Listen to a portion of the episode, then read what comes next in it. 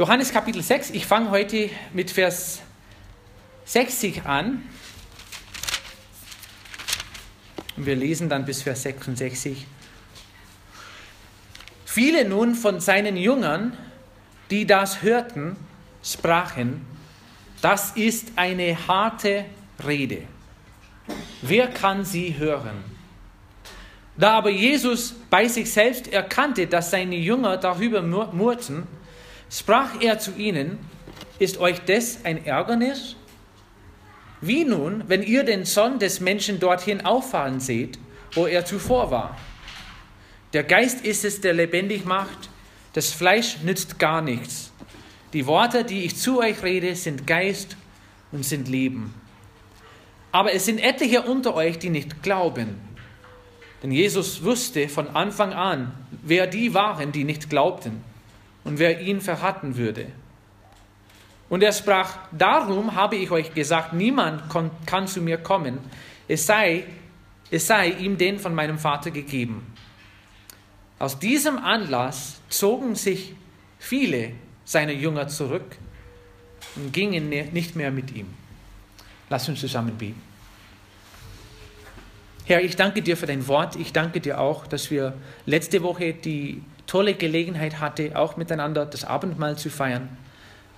Auch wo wir drin geschaut haben in diesem Kapitel, wo ja das eine harte Rede ist, Herr. Und wie traurig ist es manchmal zu sehen, dass manche, die mit dem Herrn vielleicht dabei waren am Anfang, nicht ganz kapiert haben, wo das lang ging und sind doch zurückgegangen. Und es ist traurig. Das werden wir auch in unserem Leben erfahren. Das werden wir auch heute sehen, dass es öfters in der Bibel so vorkommt, dass Männer und Frauen, die mit dem Herrn angefangen haben und vielleicht einen Teil mitgemacht haben, auf einmal aufhören, Herr. Und eigentlich ist es das Ziel heute, dass wir das nicht machen.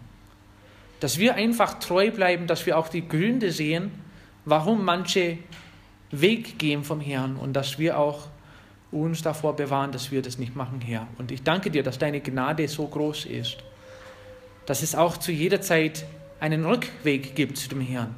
Das werden wir auch sehen. Und ich danke dir für diese Gelegenheit, die wir haben, mit dem Herrn unterwegs zu sein in dem Alltag. Im Namen Jesu beten wir. Amen. Amen. Viele nun von seinen Jüngern, die das hörten, sprachen, das ist eine harte Rede.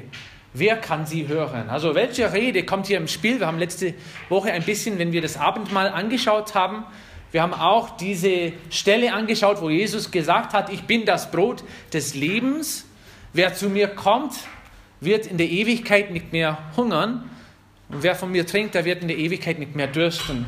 Und wir haben letzte Woche so festgestellt, das heißt nicht unbedingt, dass ein Mensch den Leib Jesu essen muss. Und das ist auch die Lehre in manchen Kirchen, wo sie sagen, das Brot, was beim Abendmahl gegessen wird und Kel der Kelch, was beim Abendmahl getrunken wird, das wird tatsächlich zum Leib Jesu und wird tatsächlich zum Blut Jesu.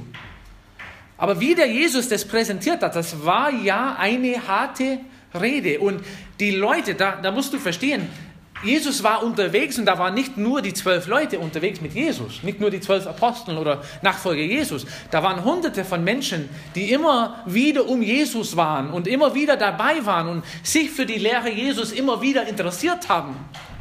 Und da hat Jesus so eine Rede gehalten, so eine Predigt gehalten und da kommen die Fragen. Also wie kann man das verstehen? Wie meinst du das dann genau? Und Jesus hat versucht, die Fragen zu beantworten. Das hat er schon am Anfang der Predigt gemacht. Aber da fing es an, in der Menge so ein Geschrei zu sein. Also nicht war, es war nicht sehr laut, aber da hat Jesus selber merken können und natürlich hat Jesus auch den Vorteil gehabt, er hat die Gedanken gewusst.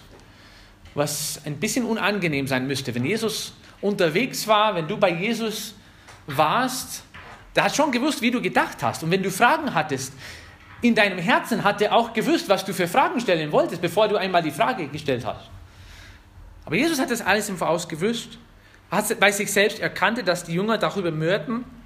Und dann hat er die Frage gestellt, ist euch das ein Ärgernis? Diese Rede, diese Predigt, diese Lehre, die auch jetzt sehr hart ist, ist es für euch ein Problem, wirklich.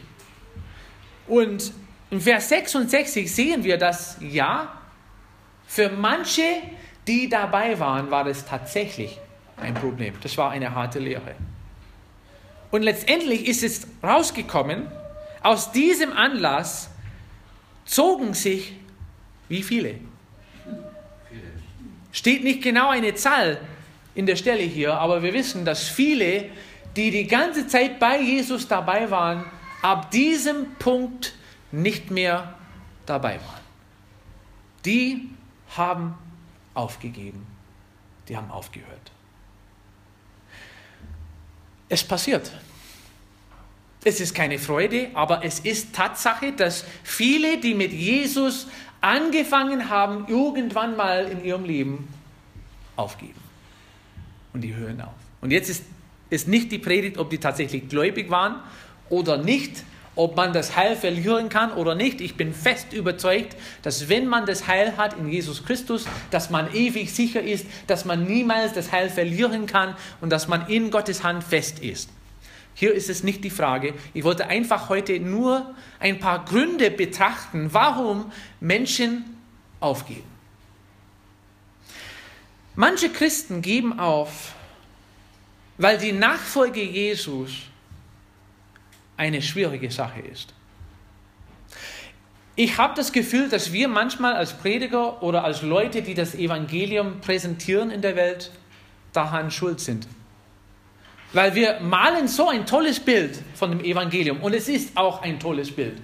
Das, was Jesus am Kreuz für uns getan hat, das, was er bezahlt hat, das stimmt alles, was wir sagen. Weißt du, das Heil kostet uns nichts. Wir dürfen frei zu Jesus kommen, wir dürfen frei zu Gott kommen und wir dürfen es einfach annehmen, was er für uns getan hat. Verdienen können wir nicht. Tun können wir nicht. Wir haben keine Möglichkeit. Wir sind nicht gut genug in und von uns selbst aus, irgendetwas verdienen zu können und wir sagen, schau mal das an, das ist eine tolle Sache, darf man jederzeit zu Gott kommen, die Sünde bekennen, Jesus annehmen, sich bekehren und wir haben das Heil und Amen, Halleluja, das stimmt alles. Es ist ein kostenloses Geschenk. Aber manchmal vergessen wir zu erzählen, dass das, was danach kommt, nicht immer so leicht ist. Die Nachfolge Jesus wird uns etwas kosten. Und Jesus hat uns niemals versprochen, dass das christliche Leben einfach wird. Jesus hat uns nirgendwo gesagt, dass das christliche Leben ein Honiglecken ist, dass es einfach so schön sein wird. Er hat einfach gesagt, steig ein, mach mit. Und gegenseitig hat der Paulus so schön geschrieben in 2 Timotheus Kapitel 3 und Vers 12 die alle, die gottesfürchtig leben wollen in Christus Jesus, die werden Verfolgung erleiden. Und das ist genau ein Widerspruch zu dem, was in vielen Gemeinden heute gepredigt wird. Also wenn du zu Jesus kommst, wenn du dem Herrn Jesus nachfolgst, dann wird es dir gut gehen. Und das merke ich schon mal in meinem eigenen Gebetsleben. Wonach beten wir? Wonach haben wir ein Verlangen? Wir wollen, dass es uns gut geht. Wobei das auch schlimm ist. Also wie kann man definieren, ob das uns gut geht oder nicht? Und wie sieht es dann aus? Also ab wann erreicht man dieses Niveau, wo, wo es man gut geht? Das ist eine schwierige, so neblige Sache, finde ich. Aber wir wollen, dass es uns gut geht.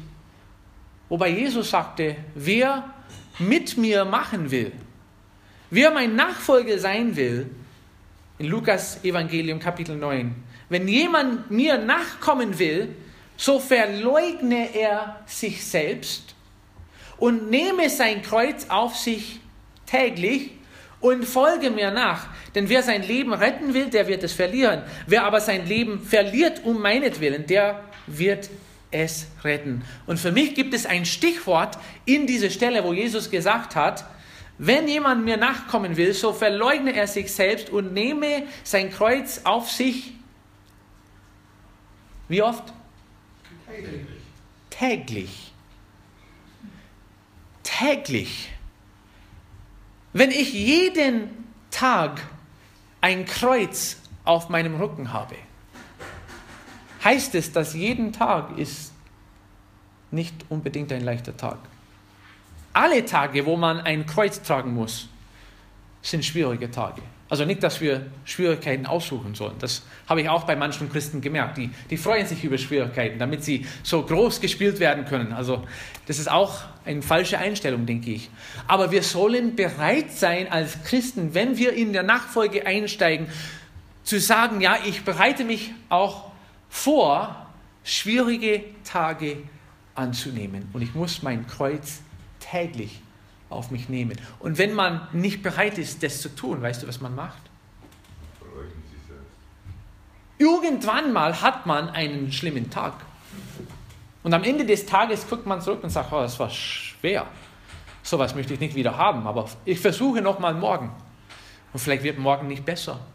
Und irgendwann mal im Lauf des Lebens sagt man, also diese Nachfolgesache, das mit Jesus unterwegs sein, die ganze Zeit leiden müssen und ein, ein Kreuz auf mich, auf meinen Rücken tragen müssen, das ist keine tolle Sache. Weißt du, es wäre leichter, wenn ich eigentlich nur meinen eigenen Weg gehe. Und es gibt viele, die das tun. Viele, die gut angefangen haben, aber irgendwie nicht treu geblieben sind. Es gibt ein gutes Beispiel dafür, oder ein schlechtes Beispiel, wie man auch das immer betrachten möchte. Apostelgeschichte Kapitel 13, Vers 13. Ein junger Mann, Paulus und seine Gefährten aber führen von Paphos ab und kamen nach Perge in Pamphylien. Johannes trennte sich jedoch von ihnen und kehrte nach Jerusalem zurück.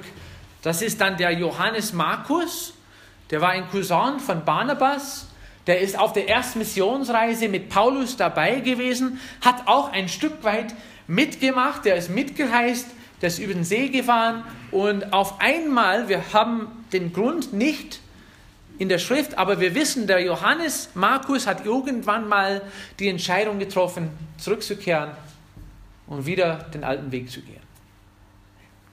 Keine Ahnung, was er für einen Grund hatte. Ich kann es gut vorstellen. Das wäre kein toller Dienst unterwegs mit dem Paulus zu sein.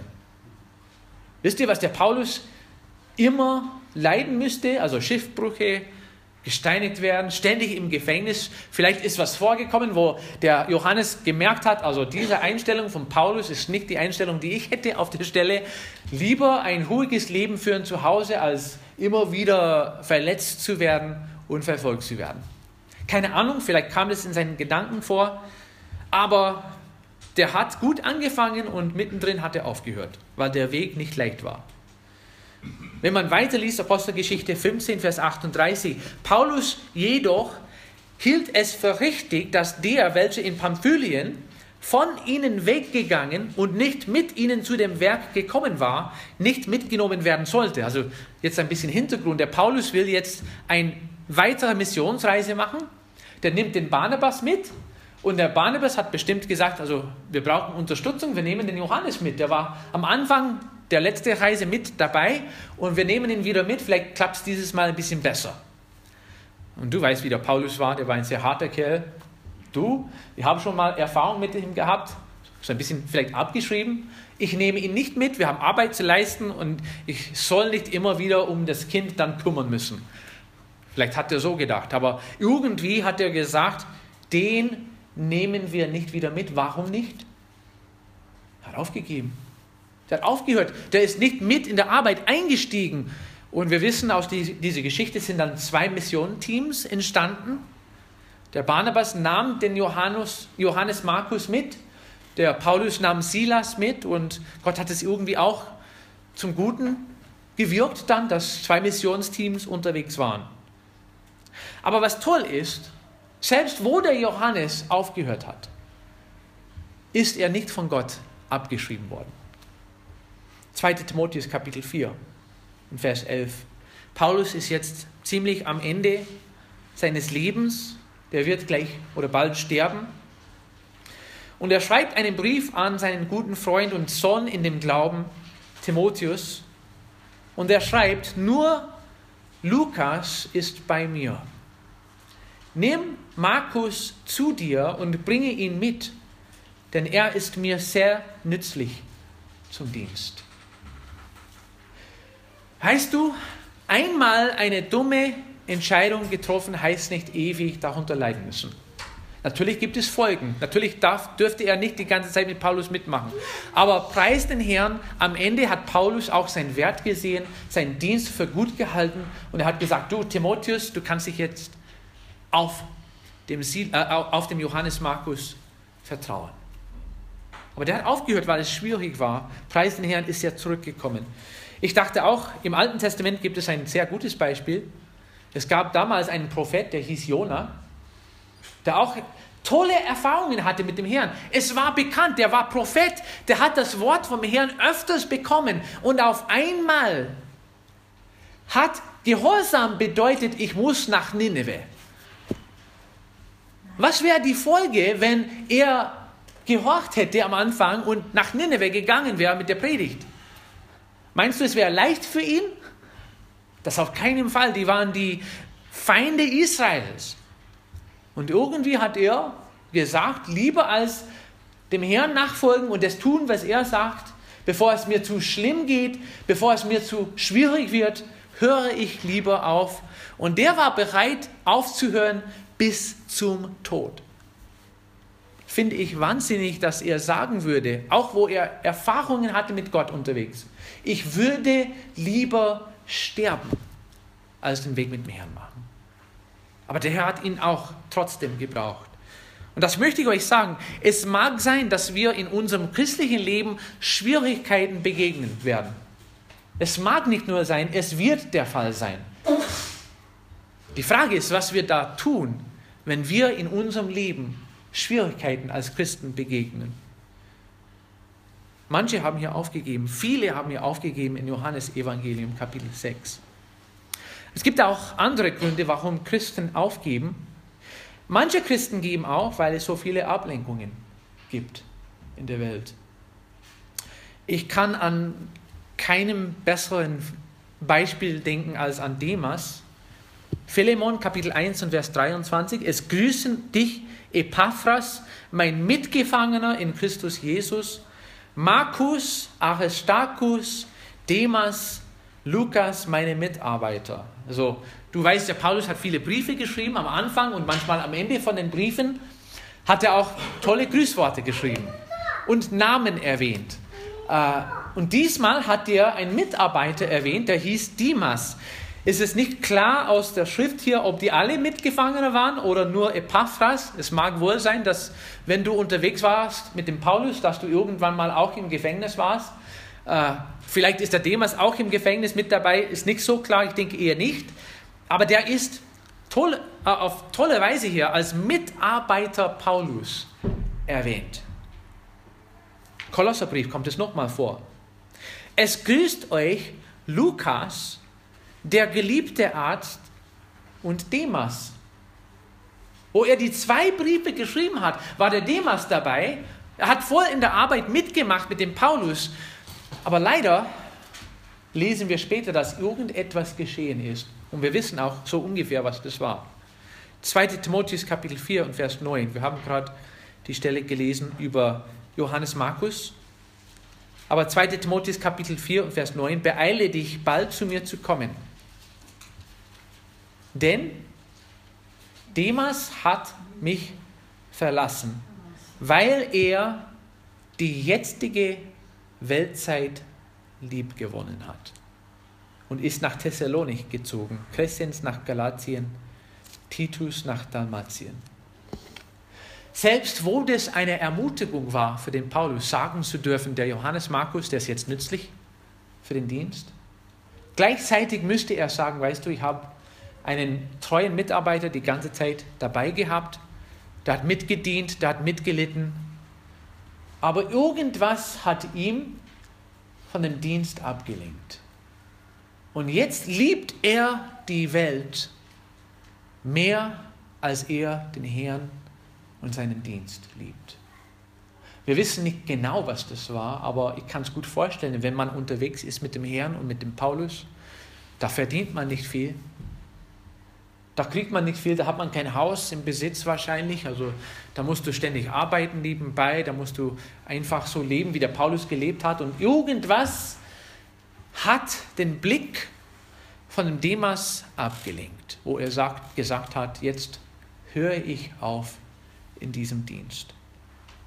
Es gibt auch in der Frau von Lot ein Beispiel. Da ließ der Herr Schwefel und Feuer regnen auf Sodom und Gomorra vom Herrn, vom Himmel herab. Und er zerstörte die Städte und die ganze Umgebung und alle Einwohner der Städte und was auf dem Erdboden gewachsen war. Und Lots Frau schaute zurück hinter seinem Rücken, da würde sie zu einer Salzsäule. Und da war sie so mitgerissen mit den Sachen dieser Welt, dass sie gesagt hat, weißt du, ich weiß, es würde mir gesagt, ich soll nicht nach hinten schauen, aber da ist mein Haus. Da ist meine Heimat und lieber als, ja, ich, ich gönne mir nur noch einen Blick. Und es hat ihr alles gekostet. Diese Welt bietet uns so viel an, was keinen Wert hat. Und ich finde das schade, dass Menschen, die gut anfangen mit dem Herrn, irgendwann mal so abgelenkt werden von den Sachen dieser Welt, vom Geld in dieser Welt, vom Besitz in dieser Welt, dass sie sagen, weißt du, lieber als dass ich mein Leben, mein Leben hingebe als Gott wohlgefälliges Opfer. Ich mache einfach meinen eigenen, eigenen Weg. Der Paulus hat ein paar tolle Aussagen dazu gehabt. 2. Timotheus Kapitel 2, Vers 4, da merkt man, wie er eingestellt war. Wer Kriegsdienst tut, verstrickt sich nicht in Geschäfte des Lebensunterhalts, damit er dem gefällt, der ihn im Dienst gestellt hat.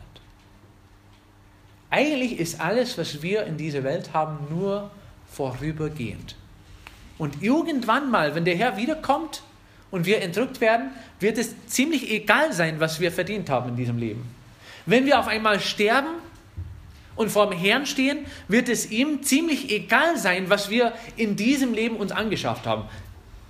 Es nützt nichts. Warum denn deswegen aufgeben? Und Jesus hat gesagt, Lukas Evangelium Kapitel 9 und Vers 62. Jesus aber sprach zu ihm, niemand, der seine Hand an den Pflug legt und zurückblickt, ist tauglich für das Reich Gottes. Gott will, dass wir nach vorne schauen, dass wir sagen, ich mache einfach treu auf dem Weg mit dem Herrn. Und es gibt auch einen anderen Grund, warum Menschen aufgeben, Menschen aufgeben. Manche Christen geben auch auf, weil Jesus nachzufolgen einsam sein kann.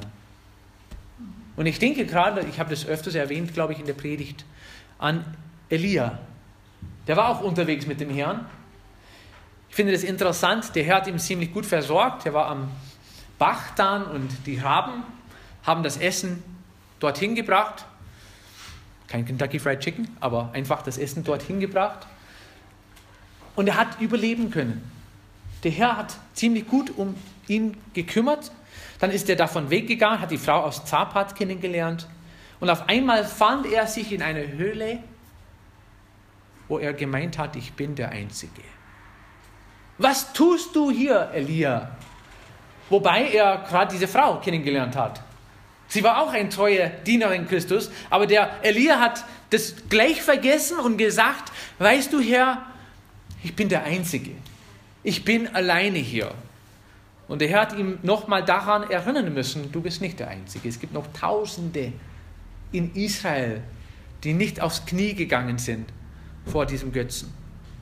Aber manchmal ist es so, dass wir uns einsam fühlen und wir meinen, wir sind die Einzige in dieser Welt. Und weißt du, Deutschland ist nicht so als christliches Land eingestellt. Ich bin in der Schule der Einzige, ich bin in meiner Klasse dann der Einzige, der, der, der Gott irgendwie ehrt mit seinem Leben. Ich bin der Einzige, ich fühle mich alleine. Und warum soll ich das alleine machen? Gott, du hast mich alleine hier stehen lassen.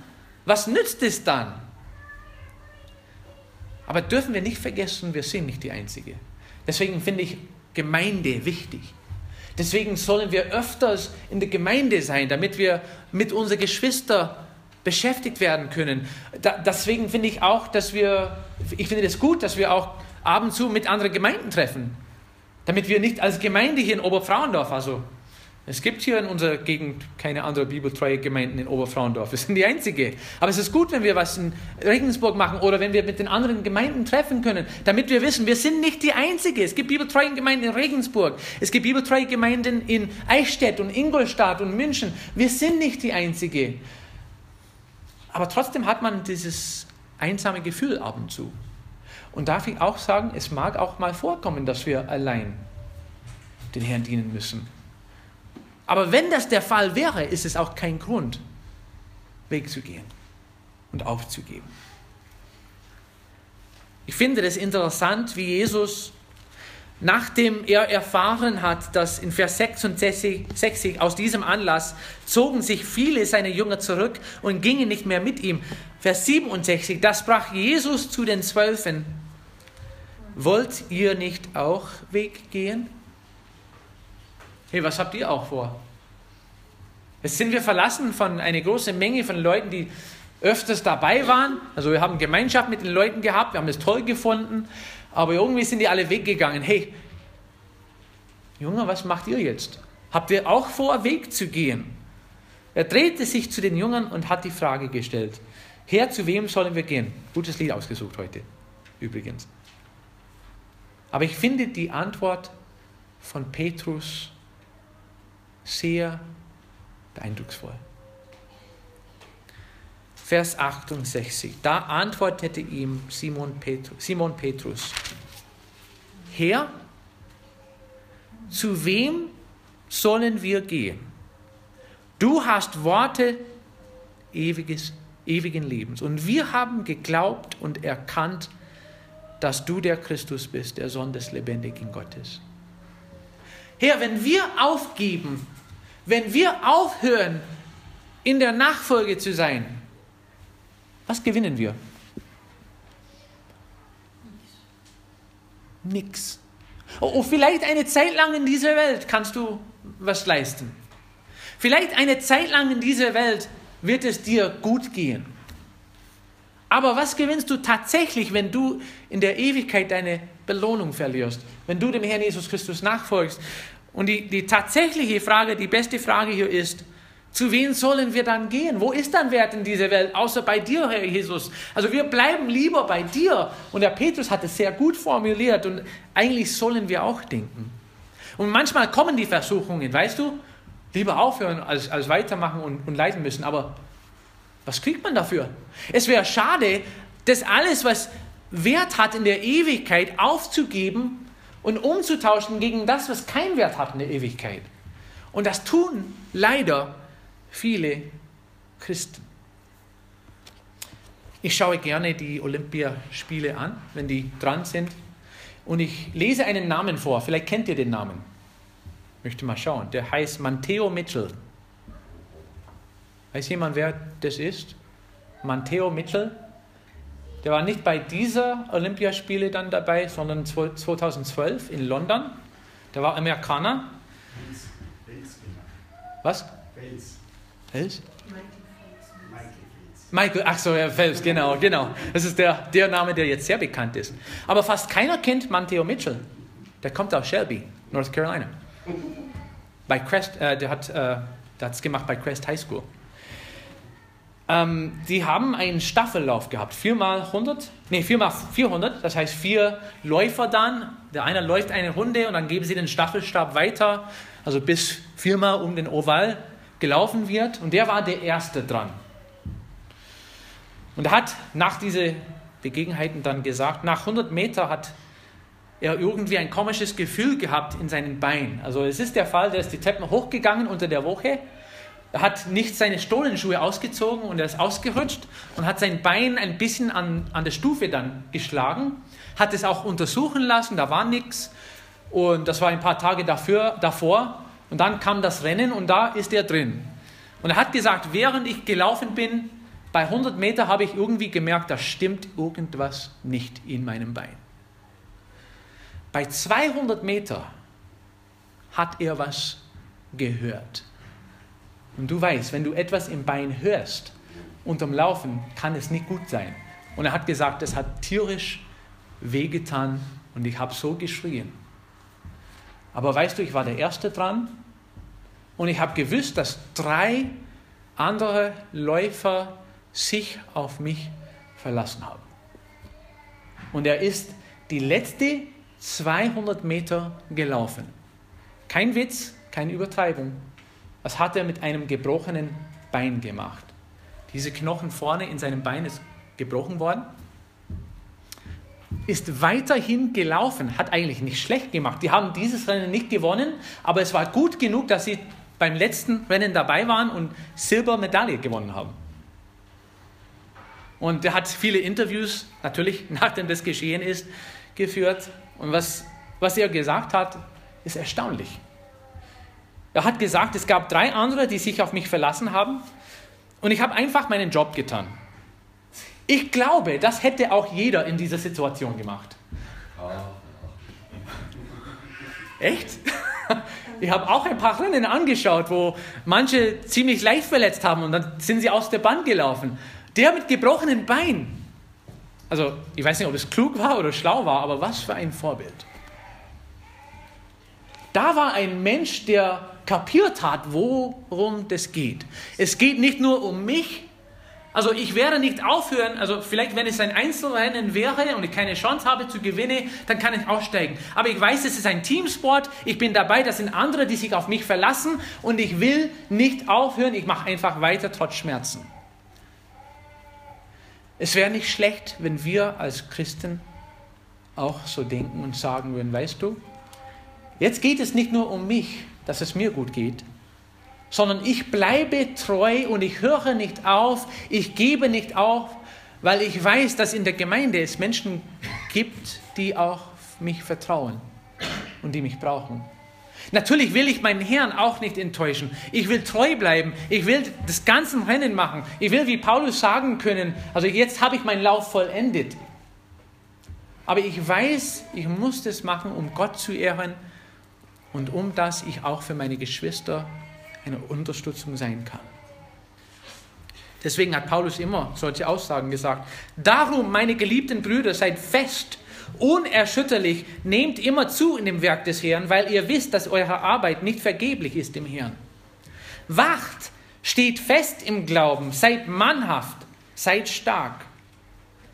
Und dann hat er seinem Sohn nach dem Glauben Timotheus geschrieben, du nun erdulde die Widrigkeiten als ein guter Streiter Jesus Christus. Und das will ich euch heute weitergeben. Es ist die Zeit, jeden Tag das Kreuz auf uns zu nehmen, in dem Joch einsteigen zu dürfen, neben den Herrn Jesus Christus, mitzuziehen und zu sagen, Herr, ich weiß nicht, was heute auf mich zukommt, aber ich bin voll Vertrauen, dass du es gut mit mir meinst. Und auch wenn ich heute leiden muss, auch wenn ich heute Schwierigkeiten habe, vertraue ich, dass du bei mir bist und dass du mich nicht verlässt. Und das tue ich nicht, um dass ich einen großen Namen bekomme, sondern damit du die Ehre dafür bekommst und damit auch meine Geschwister im Glauben mitgetragen werden dürfen. Wacht, steht fest im Glauben seid mannhaft, seid stark und gebt nicht auf. Lass uns beten.